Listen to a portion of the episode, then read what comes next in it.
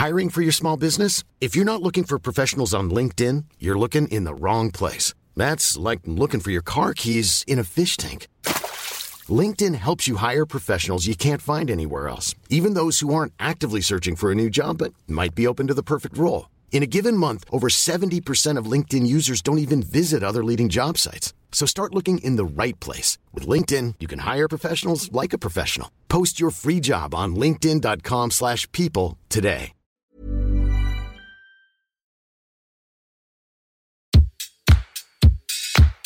Place des fêtes, Antoine Dabrowski sur la Tsugi Radio. Radio. Nous voilà partis pour trois jours trépidants à courir de conférences en speed meeting avant d'assister à des petits showcases. Le Mama est de retour et fait vibrer depuis ce matin le 18e arrondissement parisien de Barbès à Place de Clichy, ce qu'on appelle entre nous le boulevard de la chanson, qui est devenu un des temps forts hein, de l'année pour les musiques actuelles. Des musiques actuelles qui, comme vous le savez, ont beaucoup souffert des conséquences de la pandémie, mais qui, depuis la dernière édition du Mama, qui était déjà en 2019, se sont dotés d'un centre national de la musique, un CNM qui a dû bien vite se structurer Hein, pour venir en aide à la filière musicale. Alors avec euh, Luc Leroy et Lucas Agulot, on a monté le studio de Tsugi Radio sur la mezzanine de l'Elysée Montmartre pour trois jours de direct. Demain dès 9h30, Jean Fromageau sera ici même pour un numéro spécial de Confinutu. Vendredi à 10h, Lolita Mang le rejoindra, le rejoindra pour Club Croissant, décidément. Et dans notre place des fêtes qui a posé ses valises dans le 18e pour ces trois jours, il y aura du live, des artistes, des rencontres, mais on va également se faire l'écho bien sûr des débats qui vont traverser ce mama retrouvé, la santé mentale des artistes, la reprise du live, la question des violences sexuelles et sexistes, la nécessaire transition écologique dans l'industrie musicale. Autant de questions hein, qui vont être posées ici pendant trois jours. Mon premier invité au micro de Tsugi Radio aujourd'hui, c'est l'instigateur du Mama, figure incontournable des musiques actuelles, créateur du Printemps de Bourges, président du Zénith, forcément ému de retrouver l'effervescence de son Mama, Daniel Colling au micro de Tsugi Radio.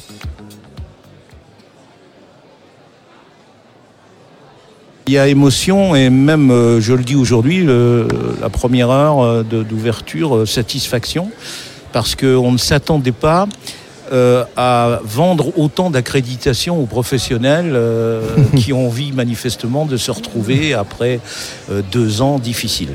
Et peut-être d'en parler d'ailleurs dans le débat de ces deux ans difficiles. Et, ça, c'est un, véritable succès. Il faut rappeler que le Mama est parti euh, tout petit par votre euh, volonté. C'est toujours une équipe euh, relativement réduite par rapport à d'autres événements. Et en même temps, c'est devenu un rendez-vous incontournable de la filière, dont les professionnels se sont saisis avec le temps et qu'ils ne rateraient plus. La preuve encore aujourd'hui, parce que on m'a dit que les, voilà, comme tu viens de le dire, les chiffres sont très bons de présence de professionnels on a progressé. On a commencé Mama en, 2008, accroché au printemps de Bourges. Mmh. Ensuite, on s'est dit, tiens, euh, on pense qu'on a plus de chances de développer un événement destiné aux professionnels de ces musiques actuelles. Mama, ça veut dire marché des musiques actuelles. Euh, on aura plus de chances de le faire à Paris. Donc à partir de 2009, on s'est installé sur le boulevard, qui se prête bien à ça, si je puis dire. Entre la euh, Cigale, la machine du Moulin Rouge, tous ces lieux qu'on connaît bien. Depuis 2009, nous n'avons jamais cessé d'augmenter le nombre de professionnels invités. Et là, notre surprise, comme on n'a pas fait 2020, euh, notre référence est en 2019 et on a déjà dépassé le nombre de, ventes d'accréditation. Euh, euh, s'appelle comme ça pour ne pas dire billets d'entrée de, professionnels. Et donc c'est un peu sereinement que, et avec satisfaction qu'on commence ce MAMA qui a beaucoup de sujets pour, euh, pour les auditeurs, j'ai envie de dire que Mama a un peu deux parties dans une journée. Il y a la partie euh, débat, relations, les professionnels discutent. Il y a aussi les restaurants à midi où on dit le détourné, hein, mm. pour parler clair.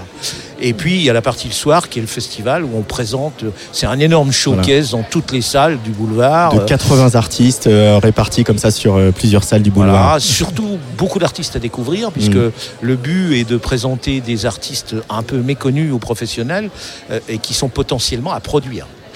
Alors, Daniel Colling, euh, effectivement, cette crise, cet arrêt du live a, fait un peu loupe un petit peu hein, sur euh, les, problèmes ou les enjeux des musiques actuelles. Toi qui es l'instigateur du Printemps de Bourges, qui t'occupe du Zénith, qui a lancé le Mama et qui a fait plein de choses dans ta carrière, qui t'occupait de nombreux artistes, euh, ton regard sur ce que cette crise a mis en lumière des, enjeux essentiels pour les années à venir de, dans la filière des musiques actuelles bah, elle, a, elle a perturbé. D'abord, euh, en préambule, je dirais que notre activité de ces musiques qu'on va appeler populaires, hein, j'aime bien ce mot pour le différencier de la musique classique, euh, a pour caractéristique euh, d'avoir deux jambes. Sur le plan économique, la musique enregistrée, alors maintenant qui s'écoute plus en vinyle, ni en CD, ni en cassette, quoique, et en streaming. Internet oblige, la mutation, d'ailleurs on l'a vécu dans Mama, cette mutation, on en a parlé depuis, depuis des années.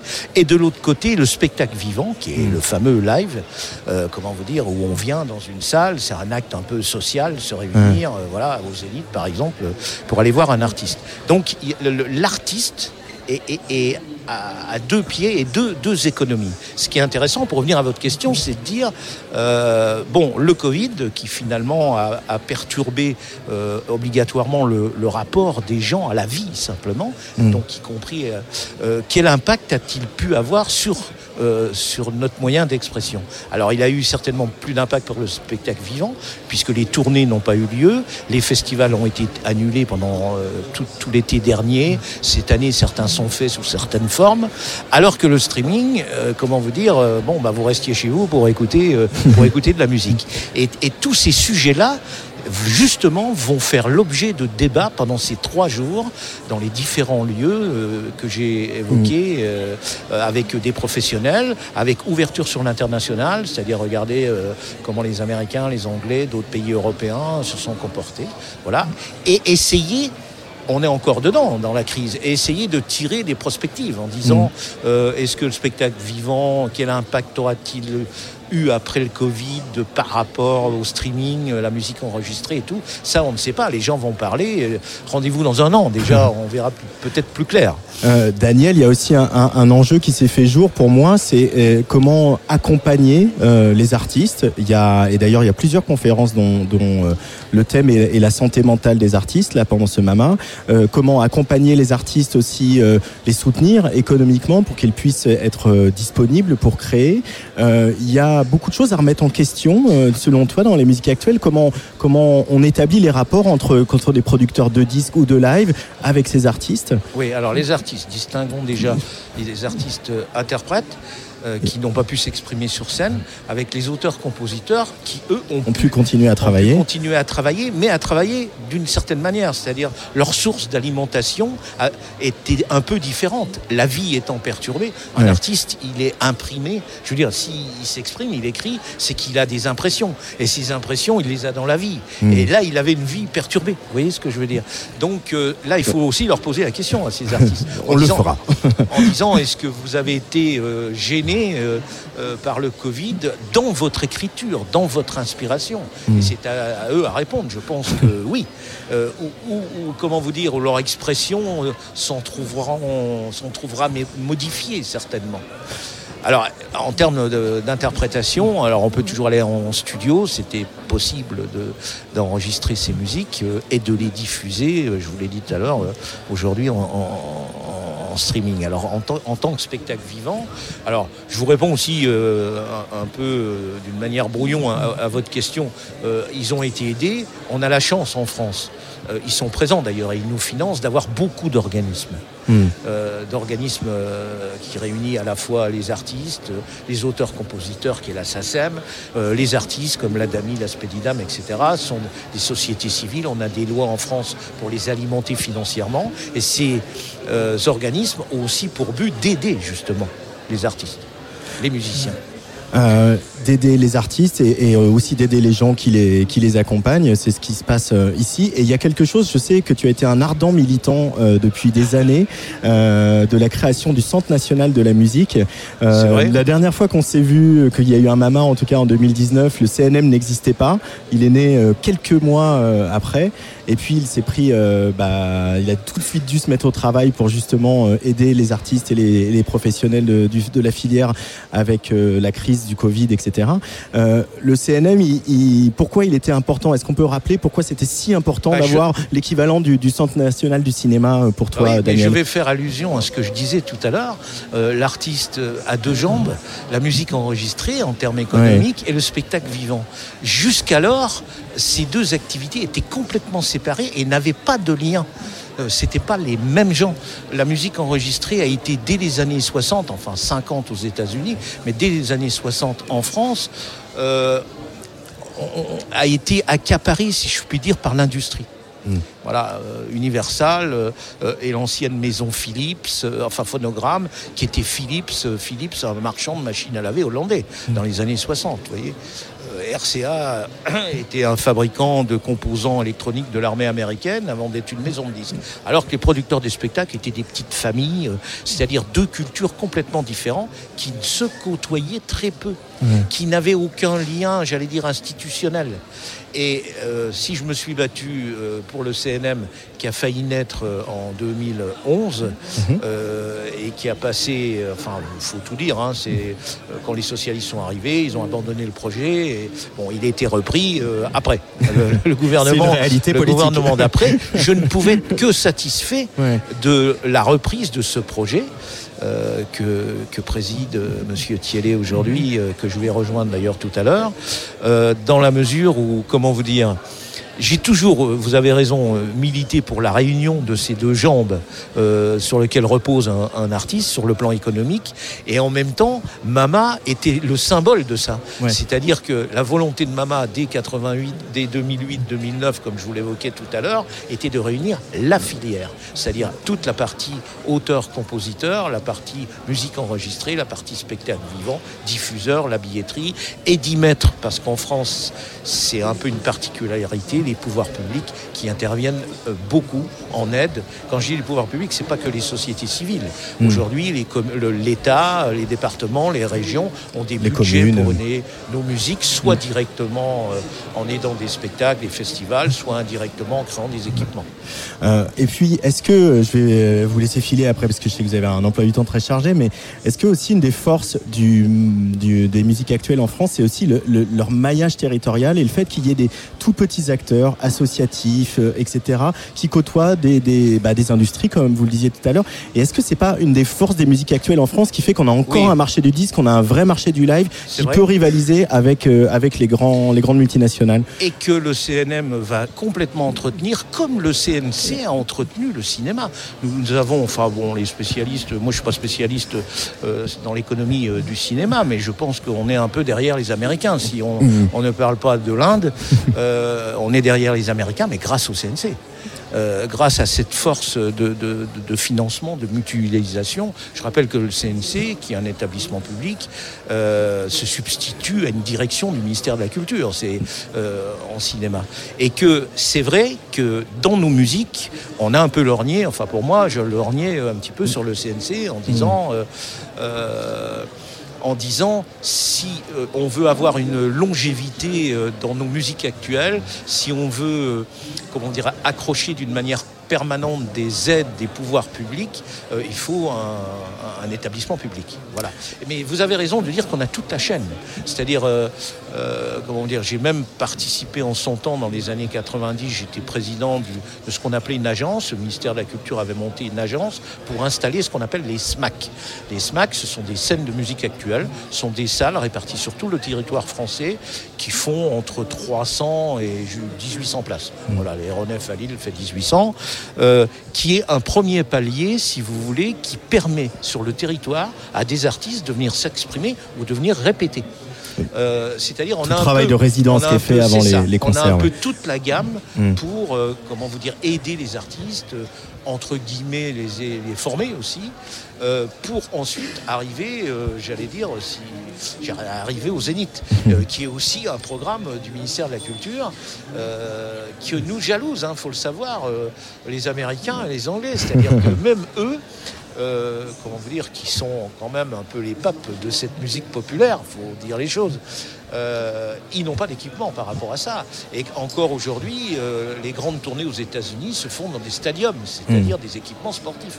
Ils n'ont pas d'équipement dédié comme nous à, la musique populaire. musique populaire. Toute dernière question, parce que je sais que ça aussi était une volonté très forte au sein du Mama avec Fernando, avec Azilis qui est maintenant parti vers d'autres aventures, mais elle est au Zénith. Euh, vous avez voulu que ce Mama, qui est un festival professionnel, soit ouvert au public et ça a marché Euh, le public commence à se saisir, à venir voir les concerts, à venir vous faire confiance. Euh, voilà, il y a plus de professionnels dans certaines salles que d'autres, mais malgré tout, c'est une volonté de l'ouvrir au public. Oui. Là, je précise que nous présentons des artistes avant tout pour des professionnels. Hmm. Mais le pourquoi on s'est ouvert au public, c'est pour des raisons pas tout à fait que vous pensez. C'est-à-dire, on avait envie aussi de faire un vrai spectacle et de pas avoir que des professionnels au bar au fond, d'accord? Et d'avoir du public euh, qui est devant la scène. Et Parce que les professionnels sont vraiment mal élevés. C'est pas ce que j'ai dit. C'est moi qui l'ai dit. et, du coup, ça, ça marche parce qu'il y, a de l'ambiance au Mama maintenant. Oui, vous avez aussi tout un jeune public qui est friand euh, de découverte aussi, mm. comme les professionnels. D'ailleurs, ils ne gênent pas hein, aujourd'hui avec Internet. Euh, vous avez accès à tout et vite et rapidement. Quoi. Voilà. Trois jours, 150 conférences, 80 concerts, un quartier et un quartier euh, qui est cher à nos cœurs. Ici, ah évidemment, le, 18e, euh, le quartier de Montmartre et d'Anvers et des Abbesses. Merci beaucoup, Daniel Colling, d'accueillir de la gare du Nord, qui permet euh, d'accueillir les internationaux. Les Belges, Hollandais, Allemands et bien sûr Anglais. Et ceux qui viennent de, Roissy ou de Orly. on est un, un, voilà, le cœur de Paris va battre au rythme de la musique pendant trois jours. et... On a un quartier attractif. Merci beaucoup Daniel Colling d'être venu au micro de la Tsugi Radio. Et bon mama. Merci beaucoup. Tsugi Radio. Daniel Colling au micro de la Tsugi Radio ici en direct de l'Elysée Montmartre sur notre petite mezzanine alors que me rejoint euh, à cette table euh, le PDG de Tsugi, le directeur de la publication de Tsugi, euh, Alexis Bernier. Salut Alexis. Salut Antoine. On est content de retrouver le Mama quand même. Hein. Ah bah, bien sûr, oui, oui. Non, mais puis ça, le retrouver la vie, tout simplement. Le Mama, les concerts, tout. Euh, tu es venu faire quoi, toi, à ce Mama? Qu'est-ce qu'on vient y faire quand on est directeur de la publication de Tsugi et journaliste musical depuis euh, de nombreuses années? Je suis venu euh, pour participer à des plateaux de la Tsugi Radio, mais aussi pour participer à des tables rondes. Je viens de terminer une table ronde sur le sujet des nouveaux médias et de la diversité au sein de ces nouveaux médias. Comment est-ce que des nouveaux médias euh, ou des médias anciens comme Tsugi, mais qui se réinventent euh, régulièrement, comme nous l'avons fait en créant cette radio, euh, peuvent aider à témoigner et à faire connaître la diversité de la scène musicale. Voilà. Et ce qui m'a surpris, et ça, ça, va avec ce que disait ce que Daniel. disait Daniel à l'instant, c'est que c'était plein. Moi, je me demandais, voilà, est-ce qu'il y aura du monde pour ce genre de choses Mais c'était plein. Euh, on a même refusé du monde. Et manifestement, euh, ce ne sont pas tous des professionnels. Il y avait aussi des gens passionnés de musique et très mmh. curieux. Et je trouve ça assez, assez chouette que le MAMA, effectivement, soit de plus en plus ouvert et que le public s'en saisisse. Voilà. Euh, oui, Daniel le rappelait, euh, il y, a, y, a, de très très euh, une très très forte participation cette année, sans doute encore plus qu'en 2019. On verra vendredi à la fin du, du, festival. Et puis il va y avoir un autre temps fort demain. On peut l'évoquer puisque le, le, nouveau Tsugi en parle. déjà le Tsugi qui est en kiosque. C'est demain, on, on, on révèle une, une, grande enquête que Tsugi a menée avec le producteur de spectacle Super sur le rap et la manière dont on écoute le rap en France. Exactement. On a été missionné par Red Bull France euh, avec en partenariat avec la SACEM pour essayer de mettre un peu des chiffres euh, et de, vérifier cette idée euh, qu'on a souvent, qui est dite souvent, mais sans, qu'on l'étaye vraiment. C'est-à-dire que la France est la deuxième terre du rap derrière les États-Unis. Eh ben, notre mission a été de le vérifier euh, en essayant de compiler tous les chiffres déjà existants et en en produisant euh, nous-mêmes avec un sondage euh, qui nous permet de confirmer qu'effectivement l'appétence pour le rap est de plus en plus importante. Il y a plein d'enseignements dans cette enquête, dans une bonne partie dans le, dans le magazine de Tsugi qui paraît ce mois-ci, et on en révélera d'autres demain pour le public du Mama. Pour le public du Mama et voilà après euh, euh, il y a des chiffres très intéressants hein, sur euh, voilà aussi la, la, la, prise de pouvoir des plateformes mais aussi des réseaux sociaux. voilà on en, on en, reparlera sans doute parce que c'est passionnant. tu vas aller voir un peu des concerts toi Alexis. tu t'es fait un petit programme comme tout le monde avec la petite application mes petits favoris. parce que l'émergence. Je, je, dois je, je, dois reconnaître que pas assez c'est parce que voilà pour des raisons familiales ça tombe pas très bien cette semaine mais mais je suis là en journée en tout cas. Bon, euh, on va assister à des conférences. On se, on se revoit demain ici à ce micro euh, pour, sur Tsugi Radio. On essaie de, de mettre le grappin sur Jean-Michel Jarre euh, pour venir parler de, de concerts en réalité virtuelle, euh, dont on va parler aussi avec notre chroniqueur, notre spécialiste jeux vidéo Antoine Gaillenou qui sera là. Euh, voilà, un beau plateau encore demain. Euh, et puis dans quelques instants aussi, on va rencontrer Nerlov, Taxi Kebab, mais Casbah également. Alors Taxi Kebab, j'avoue que je suis très intrigué parce que c'est toi qui m'as appris l'existence de ce groupe euh, il y a peu de temps. Je dois confesser que je ne les connaissais pas. Et je trouve ça assez drôle. Mais je suis toujours euh, très intrigué par les noms de groupe. Comment est-ce qu'on choisit son nom de groupe euh, Daft Punk, où il y a toujours des, souvent des histoires.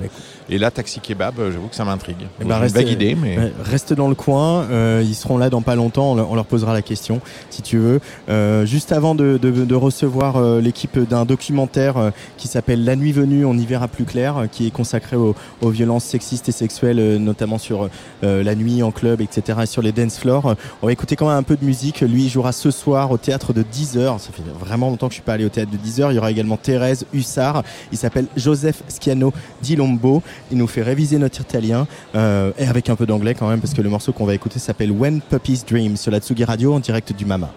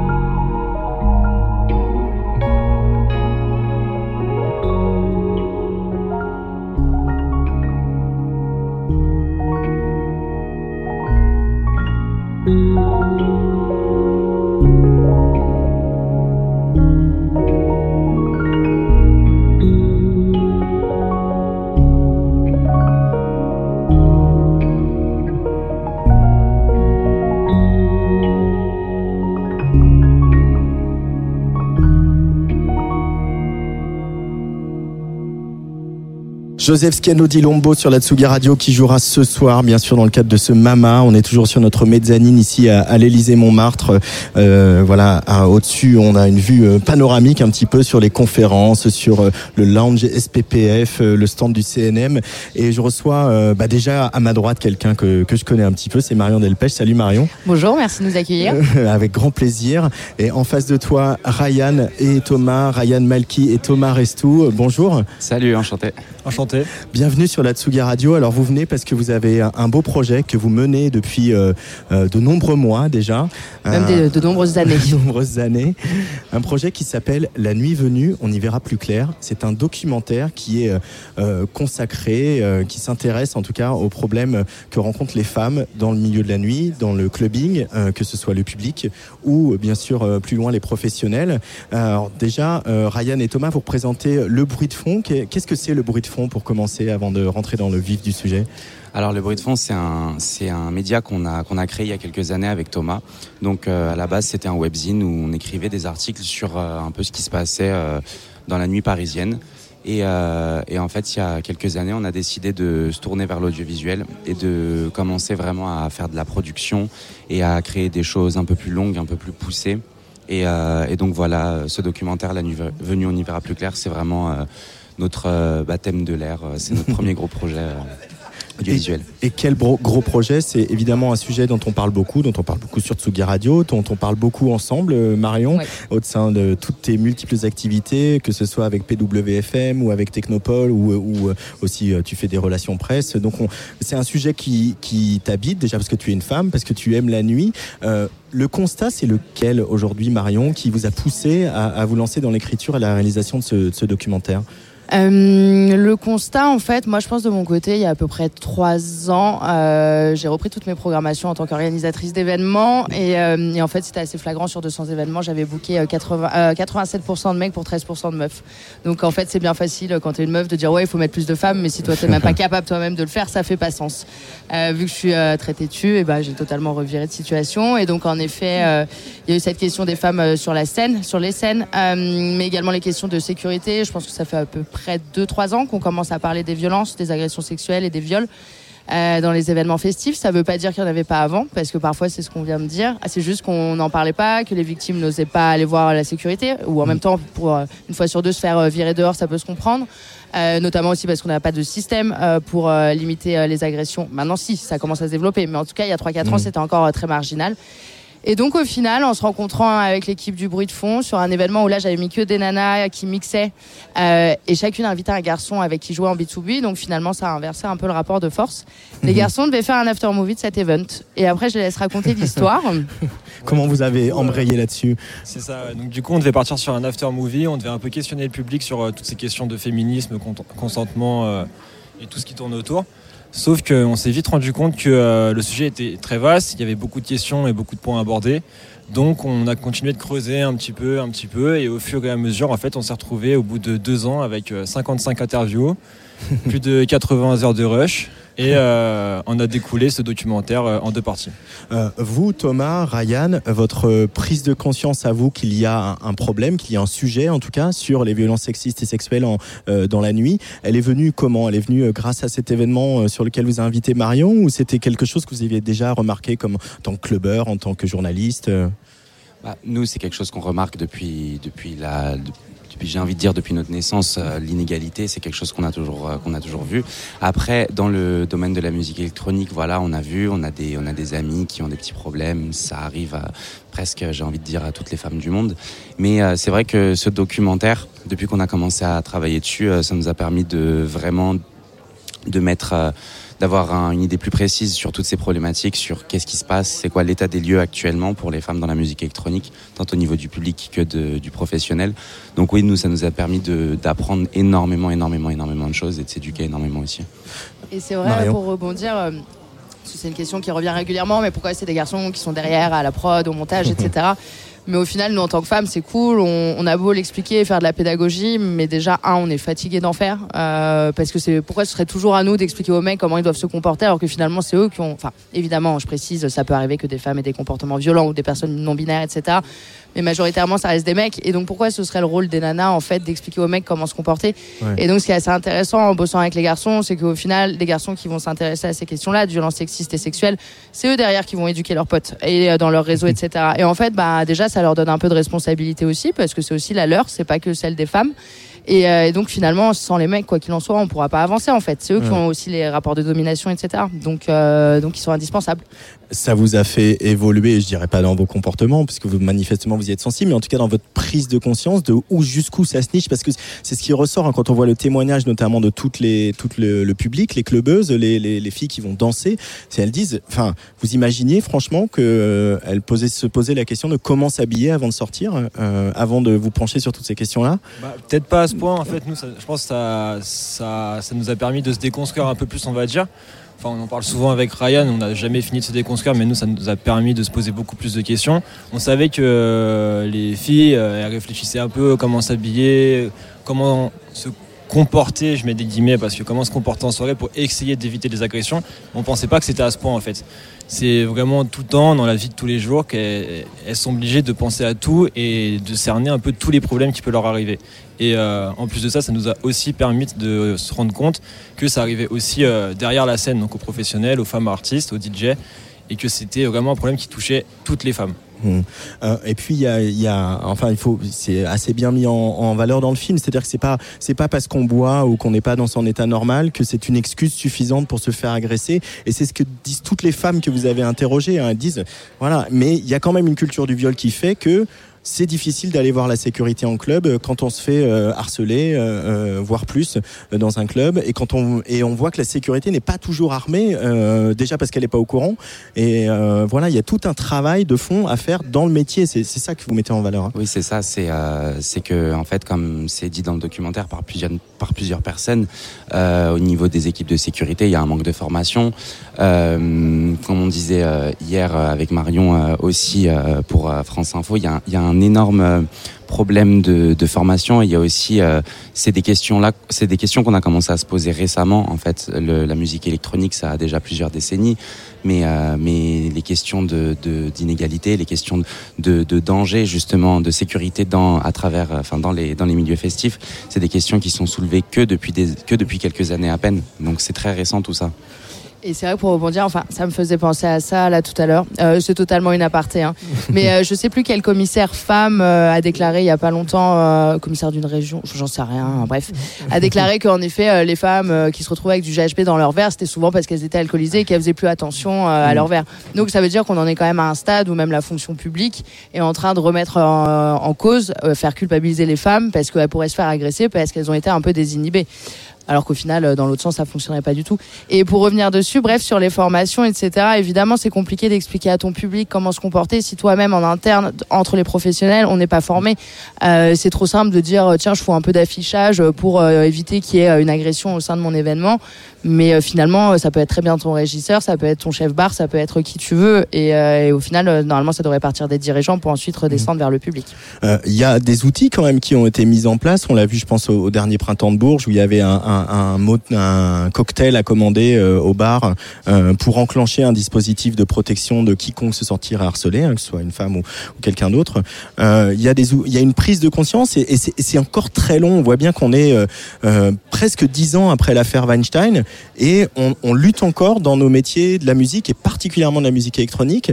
Euh, les femmes aux platines, les femmes régisseuses, euh, les femmes euh, qui veulent danser et peut-être euh, euh, être pas dans leur état normal et elles ont le droit, euh, etc. Comment, Marion, toi qui es une observatrice aussi, comment on peut l'expliquer ce- cette, cette frilosité, cette, cette lenteur de la prise de conscience? Euh, c'est sûr qu'on est en retard comparé au mouvement euh, MeToo, euh, même le cinéma qui est quand même un peu plus avancé, notamment avec le collectif 50-50 qui a pas mal fait bouger les choses. Euh, maintenant, je trouve que ça va quand même dans le bon sens, euh, notamment parce qu'on a l'aide aussi euh, du Centre national de la musique et du ministère de la Culture, notamment le CNM maintenant qui octroie des subventions que lorsque les équipes vont faire des formations sur les violences sexistes et sexuelles. Ça, c'est une mesure qui est en place depuis cette année, mais donc qui permet en effet à ce que toutes les associations qui travaillent sur le terrain puissent être aussi rémunérées, puisque les subventions que les festivals vont toucher, par exemple, il y aura une partie qui sera aussi redistribuée à ces associations-là. Ces assos, c'est elles qui vont donc former le personnel, mais qui vont également créer des safe zones sur les événements, qui vont créer des briefs, des chartes, bref, tout ce qu'on peut euh, et veut comme outil afin de rendre les événements plus euh, plus safe. Euh, donc au final, ouais, on est su- on est peut-être en retard, mais en même temps, je trouve que ça bouge pas mal, assez vite en ce moment. Euh, et je crois aussi que la nouvelle génération, ou en tout cas les deux générations, 20 et 30 ans, euh, on voit bien qu'il y a quelque chose qui va pas et on a envie que ça change. Après, c'est sûr que, désolé, je sais que c'est un peu clivant ce que je vais dire, mais oui, le vieux patron de 50, 60 ans qui voit pas pourquoi il faut que les choses changent, etc. Bon, un, il est obligé de faire la formation, mais moi, je, ça m'est arrivé, hein, j'en donne des formations sur les violences sexistes et sexuelles. Une fois, j'ai le patron, il est arrivé une heure en retard, il est reparti 30 minutes après, hein, pour dire, ok, je viens. bon, pour autant, j'ai envie de dire, bah, vite dans 10 ans, qui dégage et que euh, ce soit les jeunes qui prennent la place. Et, euh, et ça veut pas dire qu'il y a des, des patrons de 50 ans qui n'y font pas attention. Hein. Mais bon, c'est encore compliqué, Ouais. mais on avance quand même. Qu'est-ce que vous avez, au fil de toutes ces heures d'entretien, de rush que vous avez euh, déroché, etc., pour faire ces films, euh, qu'est-ce que vous avez découvert euh, Qu'est-ce que Ryan et Thomas euh, dans ces témoignages, parce qu'il y a des avocates, il y a des, des organisatrices de soirées, il y a des clubeuses, il y a des journalistes, il y a des techniciennes, il y a des agents de sécurité, etc. Il y, a des- il y a certaines choses qui, qui nous ont ouais, choqués en, en fait. Il y a, y a certains témoignages, euh, bah, du coup après on était un petit peu à se regarder en mode ah ouais, en fait c'est à ce point-là quoi. Moi je, je sais que quelque chose qui nous avait un petit peu euh, un peu marqué, c'est cette histoire euh, de, de cette photographe justement qui se baissait pour euh, pour faire ses lacets et quelqu'un lui marche dessus en fait. Et ça, par exemple, ce genre de, de témoignage, ça on s'attendait pas à ce que ce soit des autant Enfin, c'est c'est une agression physique, quoi. C'est c'est des choses qu'on qu'on voyait pas forcément, qu'on connaissait pas forcément. Et en fait, ouais, c'est il y a il y a plein de choses qu'on a découvert. Qu'on, en fait, on, on s'attend, on savait qu'il y avait des problèmes, on savait que c'était que, que c'était quelque chose d'important, mais on, on, on voyait pas peut-être autant. euh, Ouais, et aussi euh, au niveau de la loi, en fait. Enfin, moi, je pensais euh, naïvement, comme beaucoup de gens, je pense que euh, les, tout ce qui était agression, viol et tout, c'était quand même assez bien puni par la loi, c'est bien pris en charge, et on se rend compte que pas du tout au final. Mm. C'est vraiment, euh, c'est une galère pour toutes ces femmes qui veulent aller porter plainte. On- du coup, ouais, on a parlé avec des avocates et qui nous ont dit que c'est euh, très très mal représenté et très dur pour euh, une victime de se faire entendre. Hmm. Ouais, il y a toute cette notion de consentement qui est, qui est délicate à, à aborder, euh, et pourtant, euh, je sais plus euh, comment s'appelle votre le- la personne que vous avez interrogée, mais elle dit le consentement c'est très clair, c'est pas très clair dans la loi, mais par si. contre c'est très clair. Il y a cinq points et voilà c'est ça le consentement. Et euh, le consentement il est réversible. Elle dit tout, elle liste tout un, un certain nombre de points, et, et, et c'est et c'est ça le message qu'il faut faire passer aussi. Bah, En fait, il y a un gros travail d'éducation à faire là-dessus parce que c'est vrai que même comment dire euh, moi je prends hormis les cinq points en effet le truc le plus simple c'est si c'est pas clairement oui c'est non comme ça au moins c'est facile à retenir et euh, mais c'est vrai que depuis qu'on est petit aussi et petite euh, on regarde des films où euh, par exemple une scène de drague si le mec se fait recaler t'as les potes à côté qui vont dire bah non il faut que tu continues à insister Mm. enfin en fait il y a tout un truc les vieux James Bond hein, par exemple. voilà. Il y a tout un truc de déconstruction à faire et c'est vrai que on a aussi cette image que le consentement doit être implicite. Enfin, on se dit que pour que ce soit plus joli, etc., on va pas dire oui oralement et qu'il Oui. faudrait que dans le regard des yeux on ait compris, etc. Mais en fait, c'est clairement là où on se plante, notamment encore plus quand on est bourré ou qu'on a pris des substances illicites. Donc tout ça pour dire en fait le consentement ça peut être sexy, euh, mais c'est juste euh, ouais il y a toute une rééducation à faire là-dessus quoi. Et au final euh, c'est c'est pas la honte de demander à quelqu'un est-ce que je peux t'embrasser? Euh, Et au pire si tu te prends un râteau bah écoute c'est des choses qui arrivent demain t'auras oublié. Et si on te dit oui bah en vrai t'es trop trop content et surtout t'es sûr où tu mets les pieds et il y a pas de souci derrière. Ouais. Alors oui c'est compliqué euh, à l'entendre mais euh, mais clairement c'est indispensable pour que tout le monde se sente bien en fait. Ça devrait, Ryan. être, ça devrait être acquis pour tout le monde, le consentement, mais, mais oui, c'est- c'est c'est pas, on se rend compte que c'est pas acquis pour tout le monde. Et un peu comme ce que vous disiez, oui, dans la, dans la culture populaire, euh, bah, par exemple, La Belle au Bois dormant, c'est le- l'anti l'anti consentement par excellence. Elle dort, elle est droguée, on lui fait un bisou. Elle dort, elle est droguée, on lui fait un bisou, elle se réveille. C'est, enfin, c'est tout le contraire. Il faut pas, enfin, Ouais. c'est d'autres histoires qu'il faut raconter aux enfants, enfin, ou les raconter de manière différente. Mais, mais ouais, c'est, quelque chose qui, qui s'apprend, euh, qui s'apprend depuis qu'on est petit, quoi. Ça a changé votre manière de draguer les garçons? Qui que ce soit que vous draguez d'ailleurs, mais Ah, non, on drague, on drague pas, on est en on couple. drague pas. Bonne On est- réponse. On, déjà, on était déjà en couple en fait au moment Le de cœur est commencer pris, le les, les cœurs euh, sont pris. Les cœurs sont pris. Ah, dommage. Il y a un parti pris de réalisation dans ce, dans ce, en tout cas dans le premier volet. Euh, la nuit venue, on ira plus, verra plus clair. C'est qu'il y a ces scènes de témoignages qui sont ponctuées par des scènes de fiction où on est euh, dans la, on entend la voix intérieure euh, de Pauline qui s'apprête à sortir et puis qui sort et qui euh, va commander au bar et qui se fait importuner. Ce travail de, de fiction, d'écriture, etc. C'est un travail qui vous a stimulé, qui vous a excité de, de, de travailler comme ça sur cette, ces, euh, pour faire un documentaire qui est ce cachet-là euh, au final? Bah, en fait, moi de base, je suis déjà dans la réalisation. Je suis, je suis quand même plus dans tout ce qui est clip, fiction. Et euh, donc là, réaliser un documentaire, parce qu'avec Ryan, on se connaît depuis très longtemps. Lui, Ouais. il est grave dans l'audiovisuel, il adore Eka. Donc c'était euh, vraiment un moyen de, de se connecter ensemble et travailler ensemble. Et on s'est dit que euh, justement, inclure des parties cinéma, c'était euh, plus simple pour nous. euh, pour rythmer de- en fait, pour ouais, donner pour un meilleur rythme, pour, pour pas que ce soit un, un enchaînement de- d'entretiens et qu'on qu'on perde, qu'on perde certaines personnes, mais donner euh, du rythme justement et donner, euh, donner un côté un petit peu poétique, à, euh, même si c'est un sujet grave, essayer de donner euh, un côté poétique et esthétique à tous ces témoignages. Euh, et donc du coup, on a décidé de le faire à travers le récit euh, nocturne d'une jeune femme. Euh, Il y a pas mal d'entretiens qui sont aussi tournés euh, pendant le jour sans fin du, du confinement et consorts. Euh, mais il a fallu aussi peut-être inventer un dispositif pour recueillir une parole qui se donne pas si facilement que ça. Comment vous avez travaillé le tournage et, et les interviews avec tous les, tous les, toutes les intervenantes et tous les intervenants? Bah, Marion était euh, souvent présente lors des interviews. Il y a des sujets, des fois, qui pouvaient être un peu sensibles justement à aborder avec euh, certaines femmes. Du coup, déjà, nous, on essayait de les mettre au maximum en confiance avant l'interview. Il y a des questions qui pouvaient être un peu euh, personnelles, donc on, déjà, on leur demande si elles veulent que ce soit nous ou que ce soit Marion qui leur pose des questions. Le but, c'était vraiment de ne pas les perturber, de ne pas les déstabiliser, qu'elles sentent en confiance au maximum pour qu'elles puissent se livrer et nous, nous en dire le maximum possible, en fait. Marion Ouais, et puis finalement, c'est vrai qu'on essayait un peu, euh, comment dire, de, de dire bon, c'est comme si tu allais parler à une copine, quoi. Euh, S'il y a des sujets que tu veux pas énoncer, évidemment, il n'y a pas de souci, on passe à autre chose. Et en fait, on préparait quelques grands axes, mais très peu finalement. hein. On se calait plus sur un canapé, puis au fur et à mesure de ce que les personnes disaient, bah, on allait rebondir, etc. Donc c'était vraiment un truc très, très, très chill, sans aucune pression particulière. Et euh, et l'idée, voilà, s'il y en a qui veulent pas parler de certains sujets, c'est pas grave, Mm. on passe à autre chose. Y a pas Du de... coup, le confinement a fait que les, entretiens se passaient à la maison. Ça, ça a sans doute aussi facilité un petit peu euh, la libération de la parole, non? Autant te dire qu'on a utilisé tous les coins de mon appartement hein, dans le. Mais euh, oui, puis ça permettait aussi de sortir. On en était au stade où il fallait faire les attestations, etc. Et je crois qu'au final, on n'était pas mécontents quand même. Euh, il vient d'être projeté ici au Mama. Il y a eu une belle salle. Vous avez eu quelques réactions comme ça à chaud de- du premier visionnage Bah, je pense que les gens ont été euh, plutôt euh, contents. Enfin, ça, en Mhm. tout cas, je Il y a pense que ça leur a plu.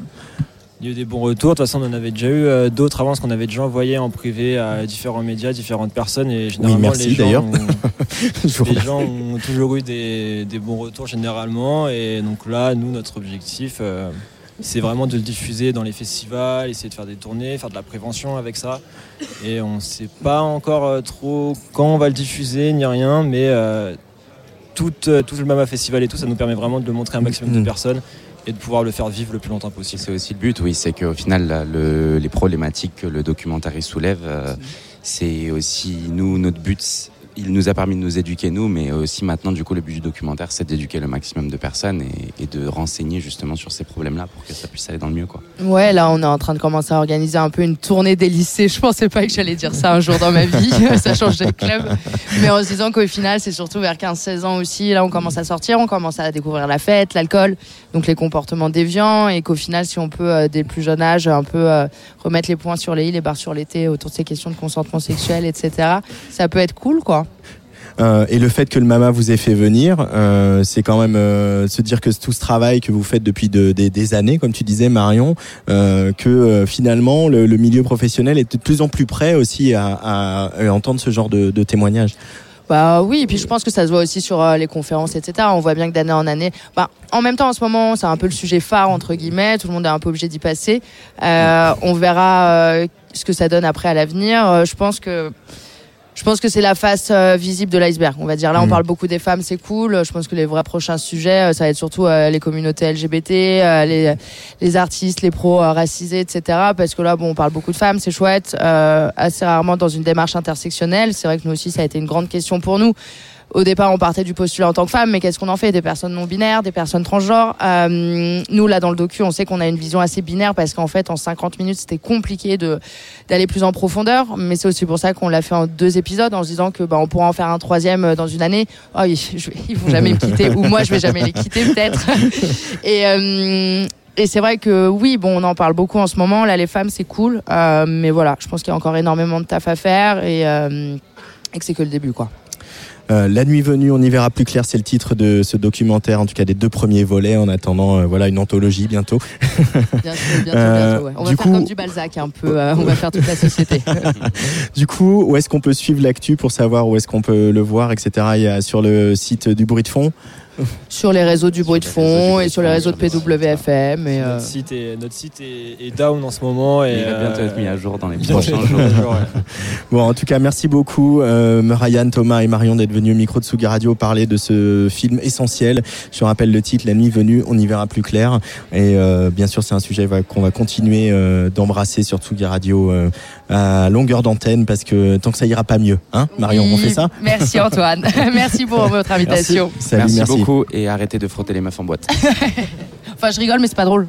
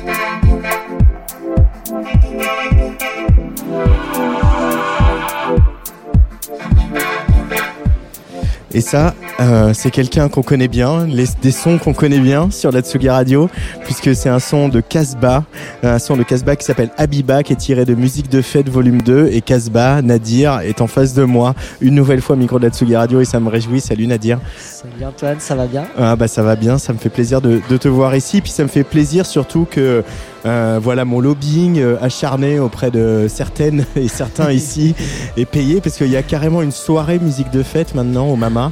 Euh, qui a lieu tout à l'heure à Backstage by the Mill. alors déjà Nadir, on va rappeler un peu pour les auditoristes de la Tsugi Radio, c'est quoi ce projet musique de fête que tu as imaginé avec plein d'autres alors, premièrement, merci, merci beaucoup pour ce lobbying, de m'inviter à chaque fois de pas lâcher. Franchement, c'est hyper important, c'est une des bases de, ce qui se passe aujourd'hui. Euh, donc, euh, Musique de Fête, c'est un projet, euh, donc j'en suis directeur artistique et artiste, en collaboration avec Nowadays Records. On est tous les deux à l'origine de ce projet. Et, le label de Fakir notamment. Exactement. voilà. Donc, euh, c'était que lui. Et donc le concept, c'est de mettre à l'avant, à l'honneur, les musiques électroniques, euh, les musiques électroniques Maghreb Moyen-Orient. Donc des mm. artistes soit d'origine sur place ou des artistes qui ont un lien avec euh, avec les pays du Maghreb Moyen-Orient. Et c'est un peu la, le mélange entre les musiques traditionnelles et la culture club. Mais on est aussi dans un processus d'anti-folklorisation où si les artistes veulent faire que de la grosse techno ou de l'acide, ils le peuvent. La seule direction artistique qu'on donne aux artistes, c'est faites votre interprétation de la musique de fête. C'est quoi pour vous une musique de fête? Donc ça laisse le champ libre. Et euh, c'est aussi pour objectif donc, de se réunir, de faire monter l'émergence grâce aux artistes confirmés, de euh, se monter un peu en collectif pour euh, s'aider, se conseiller, de faire des coplateaux et de faire des mixtapes pour un peu explorer des nouveaux titres qu'on n'aurait peut-être pas l'occasion dans nos albums. Donc c'est des mixtapes de six titres qui sortent à peu près tous les trimestres qui sont accompagnés de soirées comme on a là ce soir au Mama, mmh. des coplateaux de 3 à 4 artistes. Des coplateaux de 3 à 4 artistes. Euh, là, ce soir, il y aura donc Koshin Moon, euh, Sofiane Saidi et Taxi Kebab qui devraient nous rejoindre incessamment euh, ici à ce micro. Est-ce que, selon toi, Nadir, tu es français, tu vis ici, tu as des origines de l'autre côté de la Méditerranée, tu n'es pas le seul. Est-ce que la musique, euh, quand on voilà, porte un prénom comme le tien, on souffre encore du cliché de la world music et on s'attend à ce que vous fassiez de la musique folklorique hein, euh, au détriment de toutes les scènes. Tu pourrais faire du punk, tu pourrais faire de la pop, tu pourrais faire plein de choses et, euh, il faut encore décoller cette étiquette-là selon toi? Ouais, c'est- tout l'objectif, euh, c'est tout l'objectif de, de ce que ce qu'on met en place avec musique de fête. Parce que ouais, j'ai encore des artistes euh, qui, qui, qui me disent souvent, euh, Ah, je veux plus venir jouer en France parce que à chaque fois on me dit mais c'est pas oriental ce que tu fais, euh, c'est pas de la techno orientale et autres. On a on a encore, euh, mais ça commence à venir parce que c'est un mouvement qui, euh, il, il est pas naissant ce mouvement. Ça fait des années que des artistes au Maghreb, au Moyen-Orient font de la techno depuis Rachid Baba Ahmed et tous les artistes il y a 30 ans. Ça date, ça date et euh, le rail fait partie aussi de cette histoire de la musique électronique mais il reste encore un- un- une sorte de d'étiquette un peu elle, est décollée et il suffit juste de passer un petit coup d'alcool à brûler pour euh, retirer les, dernières traces et on est là pour ça.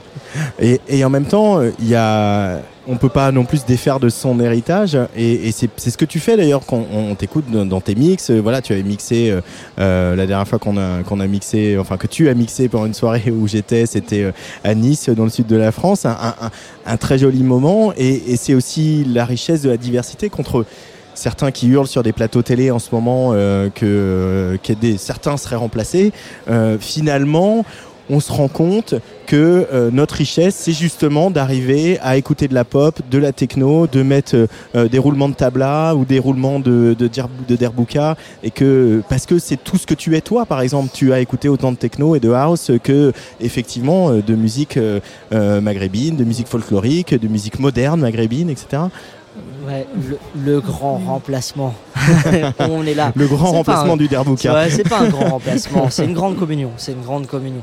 Et euh, en fait, euh, on, est, on est loin de- d'écarter cette culture parce que c'est vraiment pas du tout notre objectif d'écarter cette culture. Au grand contraire, on la respecte, on l'adore et on est un peu paumé des fois sur cette double culture. Mais c'est bien aussi, ça nous permet de nous remettre en question. Mais on est loin de, de l'écarter cette culture. Au contraire, moi je veux au con- me, euh, la, la mettre à l'honneur autant que la culture club que j'ai reçue euh, ayant vécu à la frontière belge un peu la moitié de ma vie. Euh, au fait, c'est pas une réappropriation, c'est pas une appropriation culturelle, c'est une découverte, voire une redécouverte culturelle.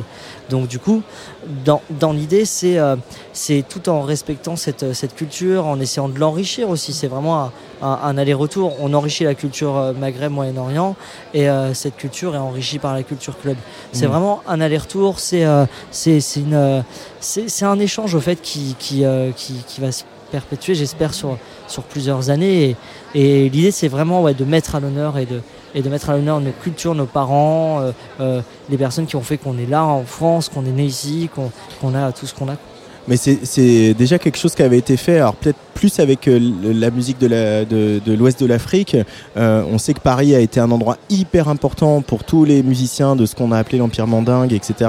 Voilà, on pense à Manu Dibango qui, nous a quittés l'année dernière, etc. Mais ça a été une place très très forte Paris pour justement ces mélanges etc et ces mélanges qui se sont faits en prenant où tout le monde amenait un petit peu son ingrédient secret à la sauce et la sauce elle a pris de manière incroyable. Et, et, et, et on a l'impression que pour les musiques du Maghreb ça a moins eu lieu. Il y a eu le rail avec le succès qu'on sait avec les, les, les, les vedettes qu'on sait et il y a moins eu ces allers-retours là est-ce que tu, tu l'expliques toi Nadir un peu ça euh, mais ça vient hein, parce qu'il y a des projets il y a Mauvais Oeil il y a, y a vous il y a etc Il y a- ça vient mais c'est un tout petit peu plus émergent encore.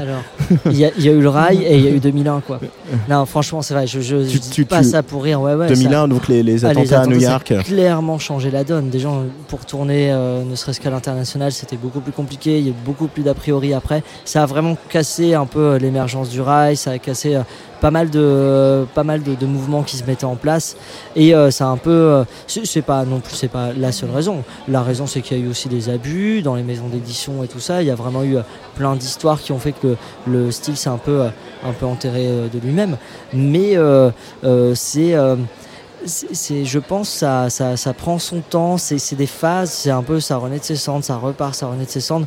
Et euh, je- ça tombe, on, on, on sera qu'une phase dans le style de musique qu'on fait, on sait pas.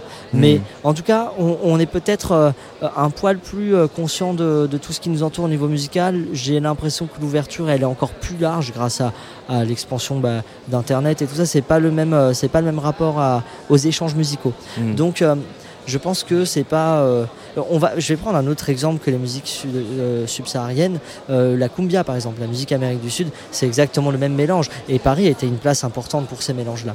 Euh, seulement, voilà, il y a eu tout un procédé de folklorisation autour qui fait que euh, cette musique, l'électro-cumbia haute, est devenue un peu la caricature d'elle-même sur certains points. Et ça, on veut l'éviter. Ça, clairement, on veut l'éviter. Et euh, je pense que ce qui explique que c'est eu un creux à un moment, c'est que bah, simplement il y a eu autre chose qui s'est mis en place. On a eu des périodes très punk, très rock à des moments, et, et là on a un, un avènement des musiques électroniques, surtout à Paris. Il y a eu des, des creux après la drum and bass et tout. Il y a vraiment eu des creux à un moment. Là, ça revient sur les musiques électroniques et les musiques euh, jouées par des DJ. Donc euh, on, on suit, je pense, une sorte de flow général. Euh, et puis il y, a des- il y a des DJ aussi qui commencent à se faire entendre. Euh, je pense à- il y a deux femmes auxquelles je pense évidemment en, en- en parlant de ces musiques-là, même si elles font, euh, elles ont des esthétiques qui peuvent être un peu loin de la tienne, Casbah. C'est euh, Glitter et puis euh, Dina. Dina. Abdelwahed qui, euh, voilà, Dina Abdelwahed qui mélange, euh, voilà. Euh, plein d'influences de toutes les musiques qu'elle a écoutées gamine avec de la basse musique euh, très très anglaise pour le Mm. coup Euh, il y a des il y a des portes étendards il y a des gens qui ont un peu euh, forcé le forcé le passage quoi aussi hein. Ouais, ouais on leur doit beaucoup. On leur doit beaucoup, c'est clair. Et, et Dina et, et- et Glitter, euh, Manar, c'est- elles font partie de, de, de toute cette nouvelle émergence, euh, avec aussi euh, Guido et Hervé euh, d'Acide Arabe. C'est toute cette nouvelle émergence, même si c'est des styles un peu euh, différents sur les trois. Euh, clairement, en fait, elles ont, euh, elles et, et il, du coup, ont été vraiment dans ce système euh, d'anti-folklorisation de moi je fais ce Ouais. que je veux et même si j'apporte mes influences personnelles et que euh, je, je, je mets en place quelque chose autour de ma tradition, je fais ce que je veux. Et c'est ça qui a un peu passé le mot de euh, non, on fera pas forcément des you et, et compagnie quoi. Euh, alors, on va écouter un peu mon tube de l'automne qui est présent sur Musique de Fête Volume 2 et euh, ils sont là, c'est un duo. Il s'appelle Taxi Kebab. Euh, ils vont nous rejoindre si tu veux bien autour, Ah ouais. de, autour de la table. On l'a déjà passé sur la Tsugi Radio, c'est en playlist. Vas-y Lucas, envoie Tabla, ce morceau de Taxi Kebab que je ne cesse d'écouter en Petite boucle. bombe. Et puis on va, on va les retrouver autour de la table pour bavarder avec eux. Allez, Taxi Kebab sur la Tsugi Radio en direct du Mama. أنا امنيتي هانية راه الحجر الحيد ضعيف. آه برح كبر شروك بعدتي عليا. كان خاصني نكون بوحدي. من بعد من بعد من بعد نساني حتى تفكر فيا. سما بهتا وحبيبي كتنسى الحيد. بيناتنا تنساني. أنا امنيتي هانية راه الحجر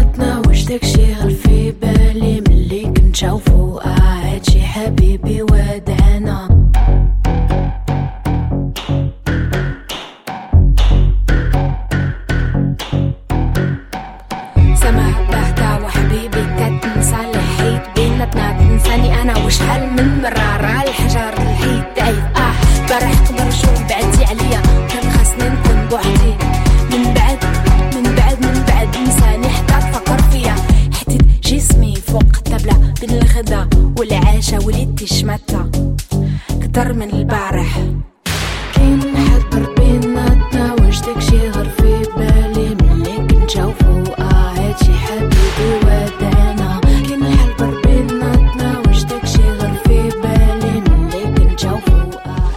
Alors voilà, on part un petit peu avant la fin, mais ce titre est en playlist. euh, J'arrête pas de le passer, je l'adore. Et ils sont là avec nous autour de la table, Romain et Leïla de Taxi Kebab, qui sont donc présents sur cette euh, compilation Musique de fête volume 2, le temps de démêler les micros. hein. Euh, voilà. Euh, salut Taxi Kebab, bienvenue sur la Tsugi Radio. Euh, alors on, on se connaît pas du tout. Euh, moi, je, je voilà, je vais vous être très honnête. J'ai, j'ai, bon, j'ai regardé un peu des trucs comme ça pour me renseigner, mais, mais euh, vraiment, moi, j'ai été séduit à l'oreille de ce morceau. euh, de, ce- de cette, cette- cette espèce de fusion là, et ce groove implacable. Euh, comment vous bossez? Comment et que- racontez-nous votre duo, votre rencontre musicale à tous les deux? Ouh, c'est large tout ça, ouais. Euh, bah, la manière dont on bosse, je sais pas vraiment comment on bosse. On n'a pas trop de manière, on n'a pas trop de, de choses trop précises. Juste, on se retrouve en studio. Et une fois que quelque chose nous parle à tous les deux, euh, je pense qu'on le développe. Et c'est un peu depuis On le fait début. tourner les choses très très Ouais, on, on est un peu lent. Alors, on On- parlait ouais. bien près du micro, parce qu'on est très nombreux dans les éléments qui Vous fait faites tourner les grooves longtemps comme ça pour voir les moments où, où ça, où ça part un peu en cacahuète, où ça commence Ouais. à foutre Ouais, des frissons, où ça, c'est ça? C'est un peu ça, ouais. Chercher le, chercher le, le bon moment. Euh, parce que des fois, tu peux traîner longtemps sur un morceau avant que quelque chose un peu de cool ou magique se passe. Et c'est un peu notre manière de. En dehors de ça, on n'a pas vraiment de process trop Ouais. précis, quoi. Enfin, euh, Et, et cette euh, culture, voilà ce qu'on entend, ces instruments, etc. C'est du, c'est du jouet, c'est du sample. euh, Euh, Il y a un bouzouk dans ce morceau-là. Il y a un bouzouk, ouais. qui tout est joué, ouais. tout est Donc C'est joué. joué, ouais. A- il n'y a pas de sample. pas de sample. Pas de sample. Et, et cette culture-là, voilà, vous avez grandi dedans, vous êtes allé diguer, vous avez quel rapport à toutes ces musiques-là euh, pour les, les- quand toutes ces influences? Parce qu'on sent une, on sent une vraie richesse en fait dans, dans la production et, euh, et, euh, on sent que ça vient pas de nulle part, quoi. Que euh, il y, a, y a eu du, il y a eu de la recherche. Bah, en fait, euh, Romain, comme moi, on a, bah, je pense qu'on écoute énormément, énormément de choses et, et on bouffe beaucoup de choses, vraiment, littéralement. Euh, Il n'y a pas vraiment de mélange euh, étudié, il n'y a pas de dosage ou de choses comme ça euh, dans ce qu'on fait tous les deux depuis le début.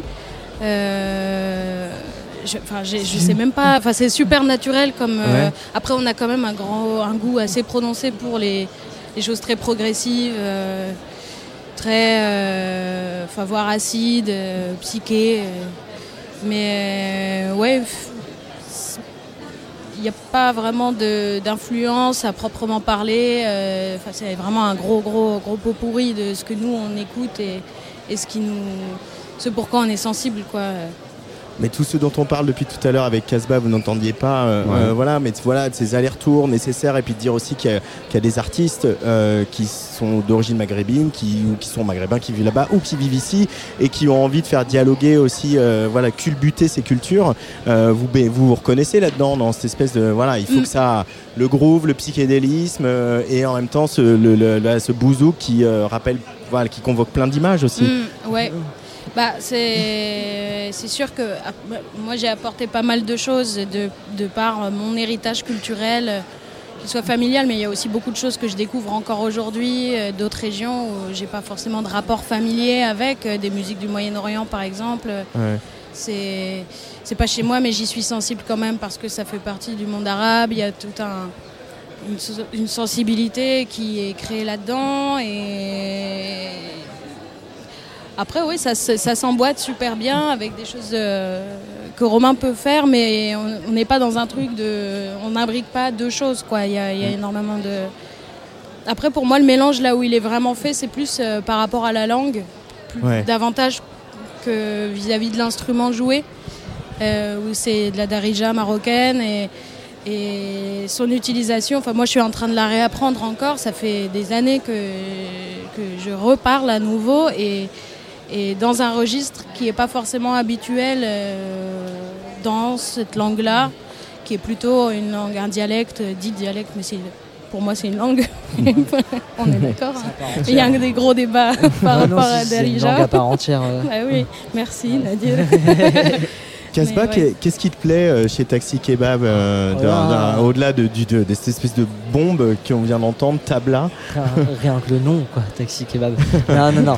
Plus sérieusement, ce qui me plaît, ouais, c'est il, il se, il se formalise pas à, à dire on va faire telle ou telle chose. C'est euh, hyper libre et c'est, euh, c'est, c'est- c'est- j'adore les musiques de voyage, vraiment les choses qui t'emportent tout le long d'un live. Et c'est ça, quoi. À chaque live que j'ai vu de vous, c'était Pouah, grosse explosion. Ça n'a jamais été pareil et, euh, et ça a toujours été hyper psyché. J'adore ce côté presque presque rock psyché quoi vraiment qui, est- qui est, qui est un peu plus loin de la musique électronique c'est hyper riche de sons c'est hyper riche d'influences et, et c'est en même temps c'est ce qui est super cool sur scène j'adore les artistes qui font ça c'est que c'est une pêche d'énergie énorme mais vous êtes hyper concentré sur scène et hyper euh, c'est- fou. Je suis jaloux de ça parce que sur scène j'ai l'impression que j'ai besoin de bouger pour, pour m'exclaffer et puis euh, montrer aux gens que je suis énergique. Vous, vous l'avez dans votre musique et, euh, et euh, vous n'avez pas besoin de bouger trop sur scène et tout. Vous, juste vous explosez de votre présence sur scène et ça c'est cool.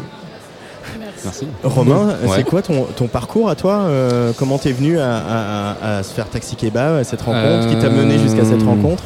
Avec Leïla mon parcours à moi, j'ai un parcours de danseur, chorégraphe, euh, un petit peu, je fais toujours un petit peu de son, euh, musique de chambre, enfin là, un petit studio, euh, enfin bref, Mm. des prods, euh, hip-hop, enfin bref voilà, j'ai un peu de, j'ai un peu de tout ça et euh, suite à plusieurs projets, on s'est rencontrés avec Léa.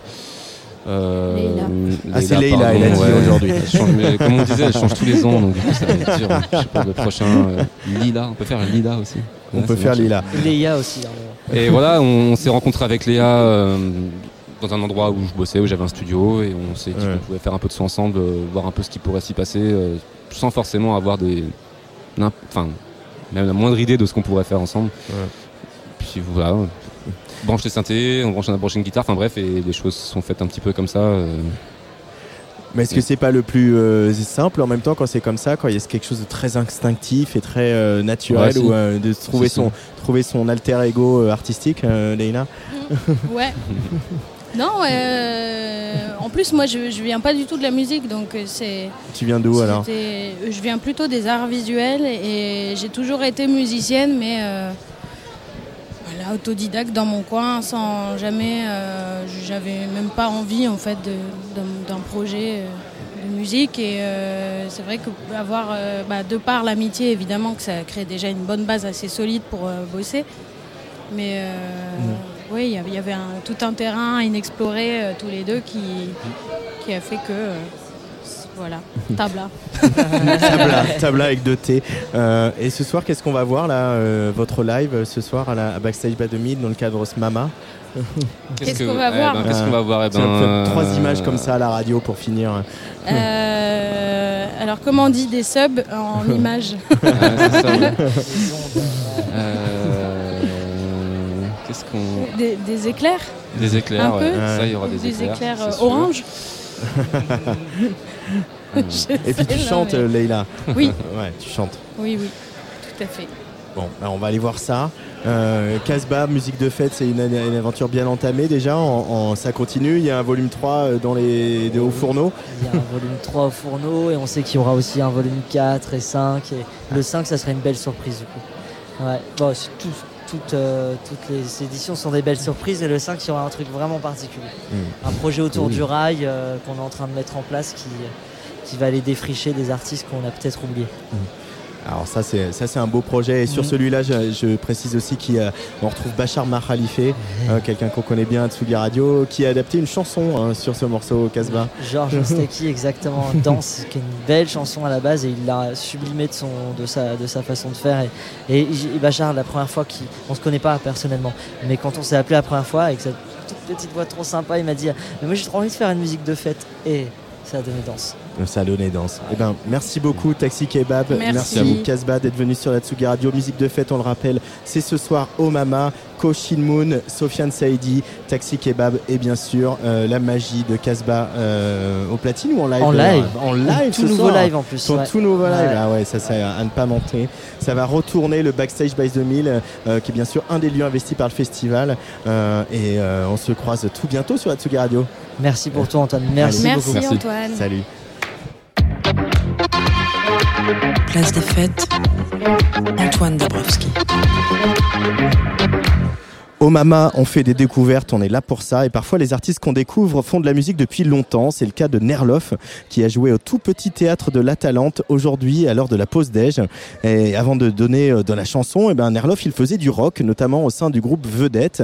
Nerloff, donc, on le suit depuis quelques temps déjà. Euh, ici, on confesse qu'on a un gros coup de cœur hein, pour Prophétie, son dernier single doux, amer, comme on les aime, où les musiques, urbaines, les musiques urbaines, la rage du rock et l'électronique se culbutent. Nerloff, vous allez l'entendre en live sur la Tsugi Radio dans quelques minutes, mais d'abord on va faire un peu connaissance. Après Je vous aime tous, il vient de sortir son deuxième EP, Prophétie. Prophétiser, c'est pas courant ça pour un chanteur. Nerloff sur la Tsugi Radio. J'ai pas tant envie de prophétiser que qu'on m'a plutôt euh, dit pas mal de fois genre euh, putain c'est marrant quand euh, bon c'est pas quand je dis un truc ça se passe mais mais plusieurs fois dans ma vie dans mes textes il y a eu des, petites corrélations entre mes textes et des, événements qui se passaient dans l'actualité et, et mais plutôt euh, c'est des prophéties qui me qui me desservent en général ouais. j'ai un mauvais timing dans ma carrière Mais sur, que- euh, sur, un plan, sur un plan personnel, professionnel ou carrément sur un plan euh, genre euh, global de ce qui se passe dans Ah non, le monde sur un, sur- sur un- ouais, ouais, plutôt en mode global. un, un petit exemple comme ça, j'ai sorti un album avec mon groupe d'avant, Vedette, qui s'appelait Tuer les gens de, deux semaines avant les attentats du Bataclan. C'est-à-dire que ça a compliqué la promo, tu vois ce que je veux dire. c'est- un peu- un soyons cyniques. C'était très très. Non mais je veux dire, c'était euh, évidemment évidemment qu'on n'allait pas faire de promo à ce moment-là, Ouais, et encore sûr. moins d'un album qui s'appelait Tuer les gens. Et euh, voilà. Ouais. Enfin, c'était le petit, euh, petit- un exemple. Et il y en a eu quelques-uns. Mais euh, enfin, sans voilà faire chemin de lumière ou plonger dans les astres, mais les chanteurs et de chanteurs écrire des textes, c'est aussi observer son, euh, ses contemporains, le quotidien, l'époque, et euh, bah, des fois il y, a des- il y a des fulgurances aussi. euh, comment ça se passe quand tu écris justement euh, T'as as des flashs, t'as des, euh, des, des, des espèces d'impulsions comme ça que tu couches sur le papier ou que tu dis que t'as ton téléphone? Eh ben, mais c'est exactement ça, ouais, c'est des fulgurances. hein, c'est plus. en, en général, ça marche pas de se concentrer. Enfin, j'arrive pas à me concentrer sur un texte. C'est soit ça vient, soit ça vient pas. hein. C'est soit Ouais. ça sort tout seul et je me dis, Oh, ok, c'était ça super. Soit si je cherche, je trouve rien d'intéressant. C'est- Euh, Il y a un dialogue comme ça dans ta musique et euh, là on va entendre un petit peu de live qu'on a capté aujourd'hui euh, au, Mama. Entre des choses très tendres, désarmantes de tendresse, j'irais même jusqu'à dire, et des choses un peu un peu violentes, même un peu balourdes quoi, un peu euh, voilà. T'as envie de jouer sur ces deux pôles là, d'être un garçon un peu un peu gauche, un peu balourd et en même temps euh, renversant de tendresse. En fait, j'aime bien, j'aime bien euh, enfoncer des portes ouvertes, dire des grosses évidences, mais qu'on a tendance tous un peu à oublier. Ça, enfin, je sais que mes, mes textes, mais je revendique ça, c'est vraiment des grosses, des grosses évidences. Euh, mais euh, c'est des petits rappels quoi. Genre les- Euh, les CRS, genre les évidemment, qui sont violents. Évidemment qui sont violents. À, quel moment on dit ah mais c'est incroyable ils sont violents. Mais oui mais si c'était pas des gars violents ils seraient pas CRS. Il serait, il serait prof de danse ou fleuriste. Mais, bah, voilà, ou, euh, ou- ou tout, tout- tout un tas d'autres métiers, mais sans doute pas. Enfin, voilà, j'aime bien ouais, rappeler, euh, rappeler ce genre de choses et j'aime bien, et, et je vois ce que tu veux dire, le côté balourd, le côté un peu. euh, C'est- pas péjoratif, Non, mais hein, bien sûr, mais où, où genre un peu cru, genre euh, claquer le cul. Alors je peux être très tendre, très féministe, très engagé dans mes propos, machin, Ouais. et puis euh, balancer une salve, genre claquer le cul. En fait, je crois que ce qui m'a plu dans ce- cette phrase, c'est la sonorité. Hein. Ouais. Claquer le cul, Ouah, c'est ça. Je me dis, bon, je vais me faire tomber dessus, mais encore que ça va. Euh, oui, mais en même temps, tu t'inscris aussi dans une lignée de, de- de chanteurs et de, de gens qui mêlent euh, voilà, euh, un peu de musique urbaine, de la pop, du rock aussi. Il y a beaucoup de rock dans ta musique. Euh, tu viens de là.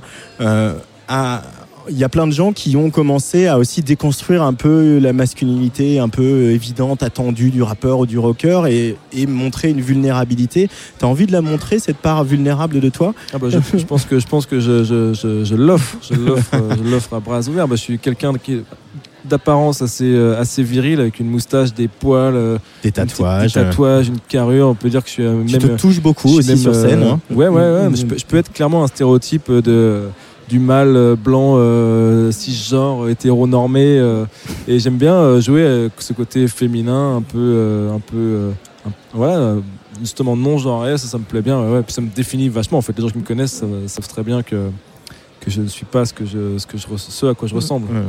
Euh, pour revenir aux influences, parler de rock, mais on pourrait même parler de, de métal. C'est le métal, c'est ce que tu as écouté euh, ado, c'est ce qui t'a construit. Tu en écoutes en- encore aujourd'hui, c'est quelque chose, Ouais. c'est quelque chose qui est vraiment dans tes euh, dans tes fibres, dans tes euh, jusqu'au bout de tes doigts. C'est ouais, clairement la, c'est la première musique qui m'a qui m'a fasciné, passionné. Que ce soit en termes de musique, mais aussi en termes d'image. Euh, Enfin, un groupe comme, comme Deftones ou euh, Slipknot à l'époque, c'est des groupes qui m'ont euh, fait me rendre euh, vraiment fan de musique. Et, et du coup, j'aime amener aussi cette touche-là, que ce soit. euh, Alors, pas ça se sent pas forcément dans la musique, mais je pense dans l'attitude, Mm. dans le. Dans le, ouais, c'est ça, ouais, dans, le, dans, le- dans, le- dans, la gestuelle, dans l'image aussi. euh, ouais, ouais, je- mais j'écoute toujours du métal. T'en écoutes toujours Ah oui, oui, puis l'autre fois, il y a 2-3 ans, je suis allé au T'as déjà pris euh, tes, places pour le Hellfest Euh, euh, non. 2022, Mais non, c'est 10 très jours, de, compliqué, c'est 10 très jours de guitare saturée. Ah ouais, mais ça, mais j'adorais. J'ai passé trois jours au Hellfest, j'adorais. Non, j'ai fait qu'une journée l'autre fois bah, quand Deftones sont joués justement. Ouais. Et euh, non, mais moi j'ai commencé par faire du métal. C'est même du métal hardcore. Enfin, le, le- le- parmi les, mé- le- les groupes de métal les plus violents. Et, euh, et là, ce soir, j'étais, enfin ce, ce midi plutôt, j'étais sur scène avec, avec mon suite Nostromo, qui est un groupe de grindcore belge, euh, suisse, pardon, que, que j'adore, que j'ai vu. J'aurais pas pu te corriger pour le coup, mais. oui, non, j'en écoute toujours et ça fait partie de- des multiples influences, comme tu disais, le rock, le rap, euh, le jazz, l'électro, le- enfin, a priori tout, tout genre de musique. ouais.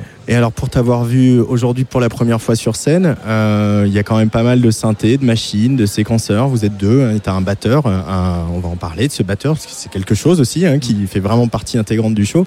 Mais euh, pour revenir aux machines, quand est-ce que t'as chopé ce virus-là, des synthés, des séquences, de faire te vriller les filtres euh? Eh ben, euh, pour être tout à fait honnête, c'est pas ça, c'est pas trop dans ma. Dans, dans, dans, dans, ma- dans- mes veines, euh, ce genre de choses, c'est plus euh, bah, les, les gars avec qui je bosse, notamment bah, mon batteur, qui lui qui est très branché, euh, qui est très branché électro, techno, et puis même le gars avec qui on bosse au son, François Laridon. Et c'est plutôt eux qui m'ont dit bah vas-y là tu pourrais prendre un contrôleur et puis donc je me laisse un peu guider pour ces pour, pour, pour ce genre de choses. Je suis pas un je suis pas du tout un geek de matos et de, de Mhm. synthé. Euh, euh, j'aime j'aime j'aime me faire euh, conseiller, me faire emmener, découvrir euh, plein de fois. Ça arrive en studio avec le gars qui euh, Atom. Euh, bah, voilà, J'allais en parler justement. Atom, qui est euh, un grand producteur, hein, notamment voilà, un membre de, de C2C notamment, et, et, euh, euh, lui, voilà, il a le, il a ce virus-là, et, euh, et on, on sent aussi qu'aujourd'hui, c'est devenu euh, euh, quelque chose qui aide à, à soutenir ou à porter un, un texte et l'énergie d'un texte. C'est c'est ça qu'il arrive à, à t'apporter. C'est ça que cette alchimie que vous arrivez à, Ah ouais, ouais, à produire en studio tous les deux. C'est ce qu'on s'apporte. euh, on s'apporte ça mutuellement. euh, euh, Enfin, je sais que lui, lui de bosser avec moi. Enfin, il, il me l'a- il l'a dit. On a, on a pris parce que lui, une musique très briquée, très avec. chaque morceau avait à peu près euh, 15 snares différentes et compagnie. Moi, je lui ai dit, je l'ai, enfin, je l'ai un peu euh, emmené sur le terrain de. de- de- du, du moins c'est plus, euh, du, on simplifie les prods, on, euh, le, le- comment dire, l'apologie du silence, enfin, tu vois, avec, Ouais. des, avec des producteurs comme James Blake ou comme ou le, le- voilà moi j'a- j'aime ça quoi j'aime quand quand il y a peu de choses et quand ça sonne et quand c'est quand c'est c'est ouais au service aussi d'une voix Mm. et d'un texte et que ouais Euh, la voix, justement, euh, on sent qu'il y a beaucoup de plaisir, beaucoup de jubilation euh, quand tu chantes. Il y, a, il y a quelque chose aussi qui passe complètement par le corps. Euh, il a fallu la maîtriser, sa voix. Cette voix, puisqu'il y a encore une coiffe, c'est des textes qu'il faut balancer, il faut pouvoir le dire face à des gens, euh, claquer le cul, euh, même si ça sonne bien. Tu vois, il y a Mhm. comme un truc de, de arriver à le chanter d'une telle manière que ça soit euh, interprété et qu'en même temps, voilà, on se sente pas complètement à nu. Comment tu te situes par Bah rapport à ta voix? ça c'est un, c'est un- un- enfin, un vrai un- un- une vraie question moi je me sens pas du tout chanteur je, je me considère vraiment pas chanteur Je- je- j'écris euh, des chansons et je les chante mais j'ai rien d'un chanteur j'ai aucune technique vocale Ouais. Euh, bon, euh, je, fais avec ce que j'ai, avec ce que je peux, et j'aime bien ce que, cette spontanéité. Je suis assez fan des non-chanteurs, hein, globalement. J'aime les, j'aime les, j'aime les divas, j'aime les, les- les- les grands chanteurs, mais je suis aussi assez fan des, bah, des Ian Curtis, euh, des, euh, tu vois, des gens qui sont pas vraiment, qui, qui- qui- qui chantent, qui chantent avec leur trip et, non pas avec euh, une technique vocale. Euh, bah, il y, en- a un auquel on pense un peu forcément en te voyant, en tout cas en en te voyant sur scène, c'est Hervé, qui est aussi un non-chanteur dans le genre, euh, qui pareil va tâter des, productions électroniques, et, mais qui n'a pas peur de mettre la voix à nu, très en avant, etc., comme tu le fais. Et, je pense que vous avez quelque chose en commun aussi tous les deux, c'est que de jouer chaque concert comme si c'était un peu le dernier, ou comme si c'était un peu le Stade de France. Là, ce que j'ai vu dans une toute petite salle ici qui s'appelle le Théâtre de la Talente, où on devait être, je sais pas, une soixantaine, quelque chose comme ça, c'est que euh, faut y aller à l'énergie, euh, ça peut s'arrêter tout de suite. quoi. C'est Il y a, de ça quand tu montes sur scène, cette urgence-là, Nerloff? Ah bah complètement. Bah, déjà de, manière générale, j'ai- l'impression d'être à la fin de ma vie en permanence. J'arrive pas du tout à me projeter dans, dans l'avenir. Donc euh, clairement, le- un concert, c'est un moment euh, extraordinaire, c'est exceptionnel. Donc j'ai envie d'en profiter un maximum et d'être euh, Euh, après, voilà, il y a aussi, je pense, le fait que bah, on n'a pas fait de concert pendant très longtemps. Et puis, euh, j'ai pas encore fait non plus euh, avec ce projet de tournée euh, interminable. euh, ou peut-être que sur la fin, c'est peut-être un peu plus dur quand ça devient un métier. Euh, Là, on est encore dans la passion et dans le dans le dans le- dans l'énergie. Chaque chaque date est exceptionnelle. C'est encore. Je pense que c'est plus intéressant de voir des artistes. euh, euh, là, à ce moment-là de, de développement, tu sais, quand il y a encore tout à donner encore sur scène, Ouais. que de voir des. euh, moi, je suis un gros fan de Tame Impala, par exemple, et les voir à la route du rock, j'ai trouvé ça d'un ennui mortel. où ils ont, ils ont, ils Kevin, ont- si tu nous écoutes. Kevin, je suis, je suis navré, ta musique est superbe, mais alors sur scène, mais tu t'ennuies et ça se sent et tu fais sentir au public que tu t'ennuies. Alors c'est, ça sonne incroyablement bien, c'est incroyablement bien exécuté, mais il n'y a absolument au- aucune plus-value, aucune, auc- aucun supplément d'âme. Et moi, je, trouve que ce qui est cool dans les projets en développement comme ça, c'est quand tu as tout à donner, tout à offrir, tout à, Ouais. tout à prouver. euh, Enfin, j'en- j'en suis encore là, quoi. Euh, tu parles euh, à propos de ta musique d'un mélange de- d'humanisme et de misanthropie. Est-ce qu'il y en a un qui l'emporte? Il y a quelque chose qui l'emporte au final Ça sera tout, Ah bah, ton humanisme moi, ou ton désespoir euh, Non, non, mais c'est mon humanisme, bien Ouais. sûr. Même si je pense que euh, le problème principal euh, sur cette planète, c'est la surpopulation et qu'il faudrait euh, qu'il y ait la moitié de la population qui disparaisse. Malgré Thanos, ça. Thanos, si tu nous écoutes. Non, mais exactement ça. Non, mais moi, ce que je, je, je- je pars du principe que moi, chaque personne part avec moi avec 100 points. euh. Je suis plutôt du genre à donner de l'amour et, et, à, et- et à être déçu derrière plutôt que de partir euh, de manière sceptique. Je suis, je suis rarement sceptique dans mes rencontres. Je suis toujours.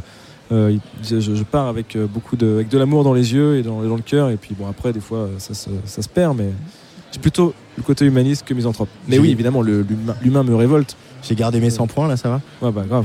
150 points. Non, non, je- On va écouter un petit bout de ce concert qu'on a capté tout à l'heure à la Talente. Voilà, c'est un, un premier bout de live sur Tsugi Radio de Nerloff. Il y en aura d'autres. On se retrouvera ailleurs sur d'autres festivals. En tout cas, on te le souhaite. Euh, je vais donner les dates euh, juste après. Et puis, euh, bah, faut continuer. Faut nous, faut continuer. Faut écrire. Là, t'es en, déjà en écriture de la suite ou euh, en- Déjà, ouais, ouais, il y a plein, il y a- il y a déjà plein de morceaux d'é- d'écrits, et puis on a- envie d'en faire plein Je d'autres. vois ton manager qui sourit. Euh, t'es plutôt improductif alors. Ouais, bah alors, bah, en, ce, tout, en ce moment tout de suite non, mais on a été très productif pendant le confinement, donc on a un peu de marge, et là on a, moi j'ai l'envie, vraiment des grosses envies là, de Ouais. choses euh, assez différentes encore. euh. Bah, Peut-être plus dans l'esprit justement prophétie, euh, des choses qui, qui vont, euh, qui vont un peu plus euh, faire euh, remuer des, des popotins quoi. Je- J'ai rien à ajouter. merci beaucoup Nerloff Ouais, merci à toi. d'être venu sur Atsugi Radio. Merci Et puis maintenant Nerloff c'est en live enregistré euh, ce midi au théâtre de la Talente.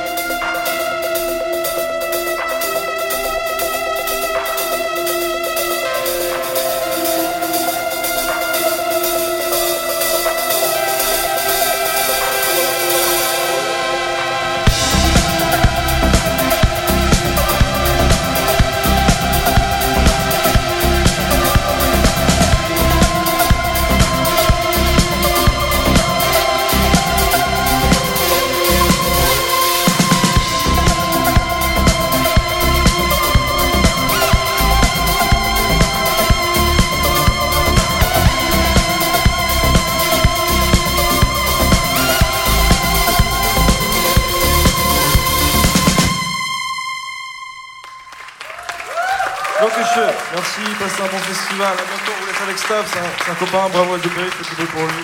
À bientôt. Nerloff en live sur la Tsugi Radio depuis euh, le Mama, ce Mama que nous retrouvons enfin après une année sans Mama, une année sans Mama. Et ben c'est pas possible. Euh, ce morceau que vous venez d'entendre, c'est Prophétie euh, qui tourne en, rotation sur Tsugi Radio qu'on entend très régulièrement et c'est vraiment un morceau qui se déploie en live comme vous venez de l'entendre en direct. Alors voilà, je crois qu'apparemment il y a des petits problèmes d'internet sur la planète en ce moment. Je crois qu'il y a eu des petites coupures pendant ce direct, mais mais avec Luc et Lucas, on va vous mettre tout ce replay disponible très très vite. On se retrouve demain ici au Mama à l'Élysée Montmartre sur notre petit perchoir comme ça euh, dès 10h du matin avec Confinutu et Jean Fromageau pour un, une émission spéciale. Et puis moi je vous retrouve je vous retrouve à 17h euh, avec euh, David Noumouami. Euh, et ça c'est vraiment chouette. On va parler aussi euh, euh, de concerts virtuels notamment dans les jeux vidéo. C'est un des sujets des, des, conférences ici du Mama. Et on va aussi parler si tout va bien avec Jean-Michel Jarre qui a vous vous vous souvenez, hein, donné ce concert à, la cathédrale Notre-Dame, un concert euh, auquel on pouvait assister euh, dans Fortnite.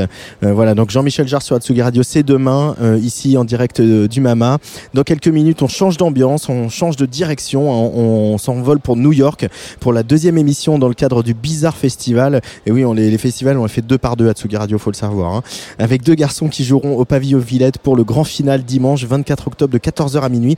Ils s'appellent Justin Cudmore et Mike Servito. Sont tous les deux originaires de l'Illinois, mais se sont rencontrés à New York. Ils nous ont concocté un back-to-back rien que pour nous. Mais avant, on va bavarder un petit peu ensemble, tous les trois. Et nous, on se retrouve donc demain, comme je l'ai dit, ici à l'Élysée Montmartre pour la deuxième journée du Mama. Allez, bye bye.